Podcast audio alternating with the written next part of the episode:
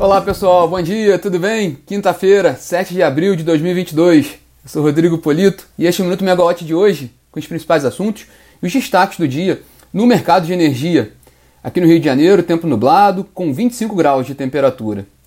É, os destaques do nosso bate-papo hoje são né, a definição pelo governo né, do novo nome para a presidência da Petrobras, do José Mauro Coelho, que, é, que tem um técnico do setor com experiência no EPE e no Ministério de Minas e Energia. Nós vamos comentar um pouquinho sobre isso aqui. Vamos falar também sobre a antecipação do fim da bandeira tarifária escassez hídrica, né, determinada ontem pelo governo, né, e também o, um evento hoje né, que o TCU vai fazer para discutir né, a, a modelagem da capitalização da, da Eletrobras no âmbito ali do, do programa de privatização da empresa. Né? São os três principais temas da agenda de hoje, que é um dia que também está bem movimentado, a exemplo do que foi o dia de ontem. Mas vamos começar pela Petrobras, que é o grande, a grande assunto do dia, né? É, de fato chegou um fim ali, aquela novela, para a definição tanto da presidência do, da Petrobras quanto para a presidência do Conselho de Administração da Petrobras. O governo definiu o nome do José Mauro Coelho para indicar né, para a presidência da companhia e o nome do Márcio Weber para a presidência do Conselho de Administração da Petrobras.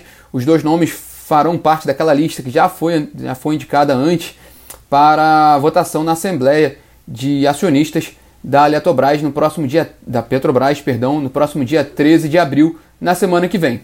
Como era de se esperar, hoje vai ser um dia de repercussão dessas indicações para a Petrobras, né, a gente principalmente com relação ao nome da presidência da companhia do José Mauro Coelho.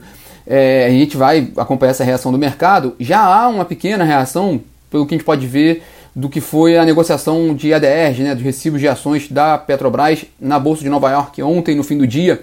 Já houve uma melhora na negociação das ações, então houve uma, uma pequena reação dos investidores favorável à, à indicação do José Mauro. Né? É, ele é químico industrial com doutorado em planejamento energético pela COP, da UFRJ, ele tem uma longa trajetória no setor, é um técnico do setor e ele é presidente do Conselho de Administração da PPSA, da estatal criada pelo governo para cuidar da, dos assuntos da União no, nos campos do, do pré-sal, sobre o regime de partilha, mas também ele foi diretor da área de petróleo na empresa de pesquisa energética, ele teve uma participação muito atuante nessa, nessa função na diretoria da EPE, ganhou uma certa notoriedade. Depois ele foi também para o Ministério de Minas e Energia, onde ele ocupou a Secretaria de, de Petróleo, Gás Natural e Biocombustíveis do Ministério de Minas e Energia. Ele tinha saído do cargo, né? E ainda estava como presidente do Conselho de Administração da PPSA.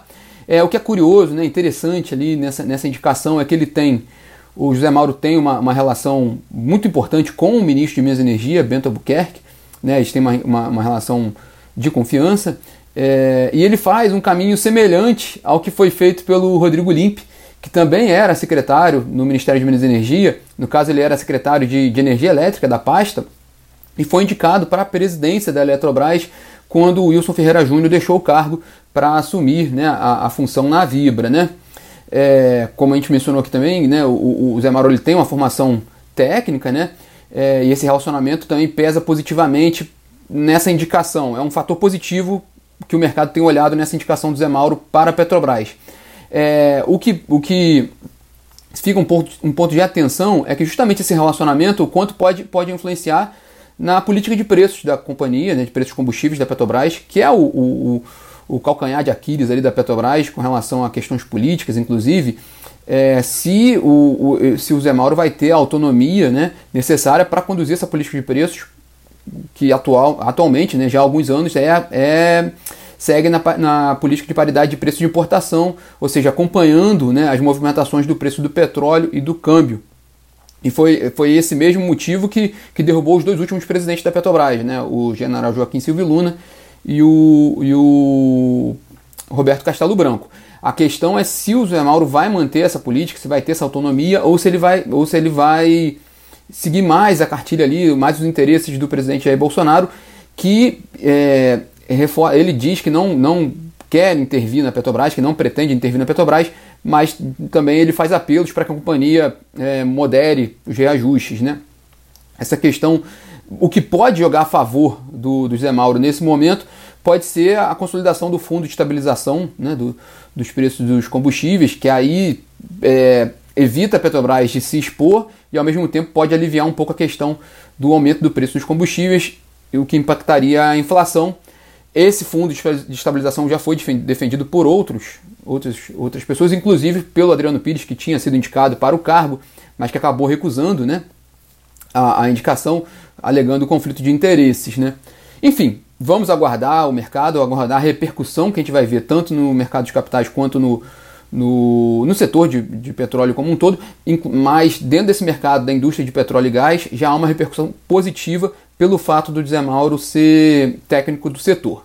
E, a, e o, o, o, desfecho dessa história ocorre na semana que vem com a Assembleia de, de Acionistas da Petrobras. Ainda no âmbito do governo, né, Ontem, depois da reunião do Comitê de Monitoramento do Setor Elétrico, o governo decidiu antecipar né, o término da bandeira tarifária escassez hídrica para 16 de abril. Né? Ela estava prevista para ficar até o fim desse mês, mas eles anteciparam devido à melhora das condições do, do, do sistema elétrico. A gente tem comentado aqui, né? é, é, é notório a evolução, né? a notória evolução que teve né? o, o sistema elétrico nesse ano com, com o aumento das chuvas, né? Principalmente se a gente comparar com o que foi o segundo semestre do ano passado, né? No âmbito ali da. no, no, no, no núcleo da crise hídrica, né? Mas enfim, é, o governo determinou esse fim da, da, da, bandeira tarifária escassez hídrica, o que já traz um certo alívio ali para a segunda quinzena de abril. Né, o, o, as casas de análise que trabalham muito com questão de inflação, porque a bandeira tarifária vai direto ali na, nos cálculos da inflação, né, já começam a ajustar as previsões de inflação para abril melhorando um pouco a, a previsão de inflação para abril, mas aí, como antecipou essa redução da bandeira tarifária, a, a queda, né, o efeito redutor que estava previsto na, na, inflação de maio vai ser um pouco menor, porque comparando com abril já, teve, vai, já vai ter esse ajuste. Então, melhora um pouco a previsão de inflação para abril, não melhora tanto a previsão agora para a inflação de maio. Lembrando que amanhã sai o IPCA, a inflação oficial de março, né, amanhã nessa sexta-feira, e no mês que vem sai a inflação de abril, que a gente vai, já vai ter já o efeito desse término da bandeira tarifária escassez hídrica. O que os bancos falam é que o pico da inflação né, em 2022 vai ser nesse mês de abril, então que seria no IPCA, que vai ser divulgado no próximo mês. Então a gente acompanha bastante esse assunto aqui também. O que é curioso também nessa discussão é que o presidente Jair Bolsonaro ele tweetou ontem, né, postou no Twitter né, é, comentando né, essa redução, esse, esse, esse, essa antecipação do fim da bandeira escassez hídrica, e ele colocou uma projeção de que a medida pode reduzir as contas de luz em 20%. Né? Bom, uma reportagem hoje do Estadão, feita com cálculos da consultoria PSR, indicou que essa redução não deve ser tão significativa, comparando com os 20%, e deve ficar na casa de 6,5%. Mas esse, esse, anúncio dos 20% né, não traz boas lembranças para o setor elétrico. Né? Vale lembrar que esse número também foi utilizado lá em 2012 né, pela presidente Dilma Rousseff, quando ela, quando ela anunciou a medida provisória 579 de 2012. A meta né, do governo era reduzir em 20% as tarifas de energia por meio da revisão antecipada e onerosa das concessões. Né? Aconteceu que é, discutindo ou não né, os detalhes da MP 579, é, o fato é que houve uma crise hídrica também logo em seguida e aquilo ali afetou muito, né?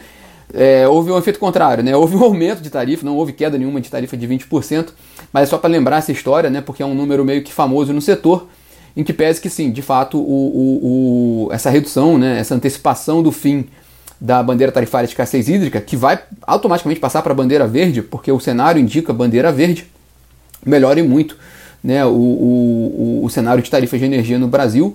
A gente vai ter um, um isso traz um efeito pra, de queda, né, é, a projeção, é, a variação a gente vai ver depois, né, não, certamente não será esses 20%, mas tem, traz um efeito de queda num ano que é muito, muito, muito delicado por ser um ano eleitoral. Então vale também acompanhar esse tema, né?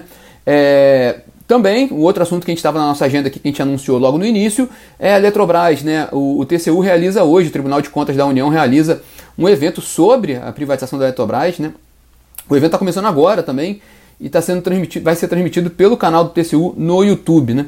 O, o objetivo do, do, do relator do, do processo no tribunal, o ministro Haroldo Cedrais, é fazer um debate público sobre o modelo de capitalização da Eletrobras, essa modelagem que está sendo trabalhada agora, né?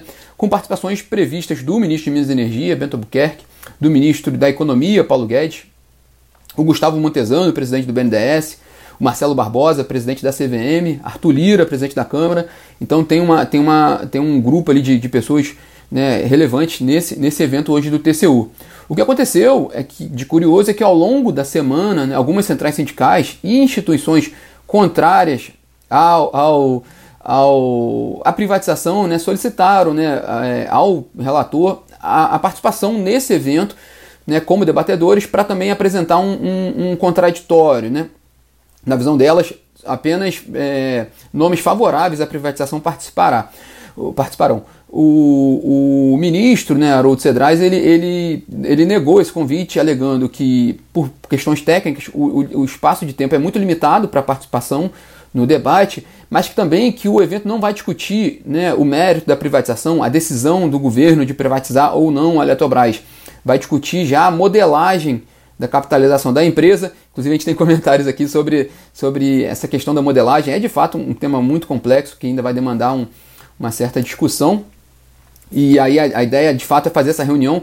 Alguns também veem essa reunião do TCU hoje como um, um, esse evento como uma reunião aberta né, para tentar dar transparência no que o TCU vai exigir ali do BNDES para, para a modelagem da privatização da Eletrobras.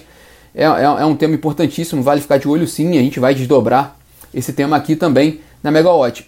Fechando esse tema de Eletrobras, é, a gente publicou hoje uma entrevista com Clarice Ferraz, que é doutora em ciências Econômicas e Sociais, pesquisadora do Grupo de Economia da Energia da FRJ e diretora do Ilumina, né, é, sobre a questão da privatização da Eletrobras. O Ilumina é claramente se posiciona contrário à privatização da Eletrobras, mas no caso, nessa entrevista, está na plataforma, a Clarice ela coloca que é, não, não discutindo apenas a questão da privatização, mas que a privatização não deveria ocorrer antes da consolidação da reforma do setor elétrico, por não haver como calcular de, eh, de forma adequada os valores dos ativos da Eletrobras. Um paralelo foi feito é, lá, lá atrás, acho que em fevereiro, né, quando o ministro Vital do Rego, do TCU, no seu voto sobre aquela primeira aprovação que o TCU faria sobre a privatização da Eletrobras, naquele primeiro momento, ele, ele recomendando ali que de fato fosse feita um, um, um é, que de fato deveria ser feito isso, né? a reforma do setor antes, principalmente por não haver, por exemplo, um mercado de potência no Brasil hoje, e isso, isso é algo que vai ser valioso para a Eletrobras no futuro, uma Eletrobras, por exemplo, privada.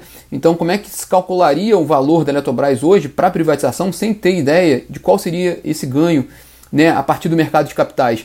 É, esse, esse é um dos pontos colocados ali. Né? De fato, é que na, a questão é que naquele momento foi aprovado pelo TCU né, a, a privatização da Eletrobras, o plano, né, com, esse, com essa recomendação. Né? Agora é a segunda fase da aprovação do TCU, que trata justamente da modelagem da capitalização da companhia e também da segregação né, do, do, do controle da eletronuclear e da, da participação brasileira em Itaipu Nacional para a NBBPAR, né, da nova estatal criada pelo governo. É, esses ativos vão sair da Eletrobras e vão para a NBBPAR. Isso também exige um, todo um cálculo né, de quanto isso vai, vai influenciar na Eletrobras e é nisso, também, é nisso também que o TCU está trabalhando.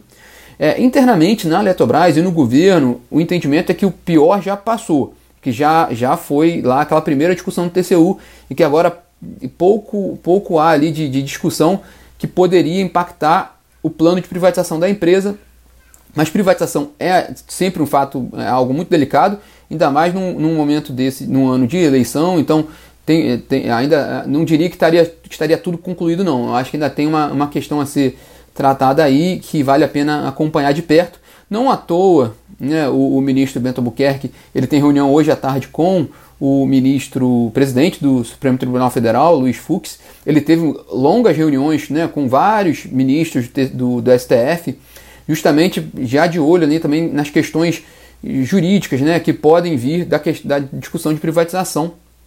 Então é um trabalho também que o governo tem feito de antecipação para tratar desse tema.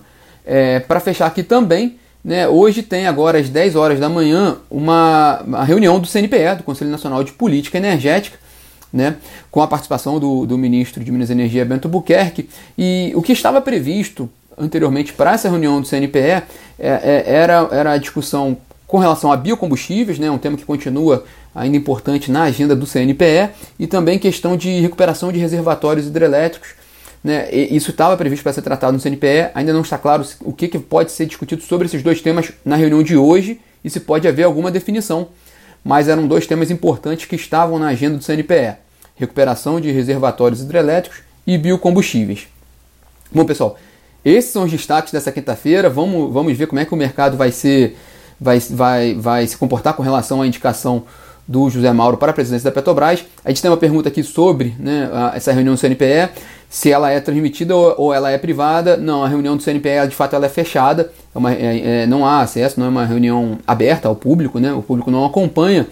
É, o que acontece na maioria dos casos é que após a reunião, até o fim do dia, o próprio Ministério de Minas e Energia publica né, um, um, não, uma, uma, não uma ata, mas pelo menos uma nota de resumo do que foi tratado e deliberado nas reuniões, tanto do CMSE quanto do CNPE. Então é possível sim que hoje saia algum, alguma manifestação do Ministério de Minas e Energia sobre o resultado da reunião de hoje do CNPE. Mas a reunião em si, ela, exemplo do que é o CMSE, ela não é transmitida e não é aberta ao público, né? Bom, pessoal, esses são os destaques dessa quinta-feira. É, quem entrou depois no bate-papo quiser conferir desde o início, é, o, o, o, a conversa aqui fica disponível já já em podcast. Por falar em podcast, a gente tem falado muito sobre Eletrobras aqui hoje, né? E, e a, a, tendência é que isso seja discutido bastante a partir de agora. É, a gente tem também a série de podcast já completa, né? É, tanto nas plataformas de streaming quanto no canal do YouTube, com especialistas do setor, falando sobre vários destaques dali, sobre várias questões da privatização da Eletrobras, opiniões favoráveis e contrárias. Fica à disposição para vocês nos canais da Megawatt. Obrigado pelos comentários. Tenham todos um ótimo dia. Tchau, tchau.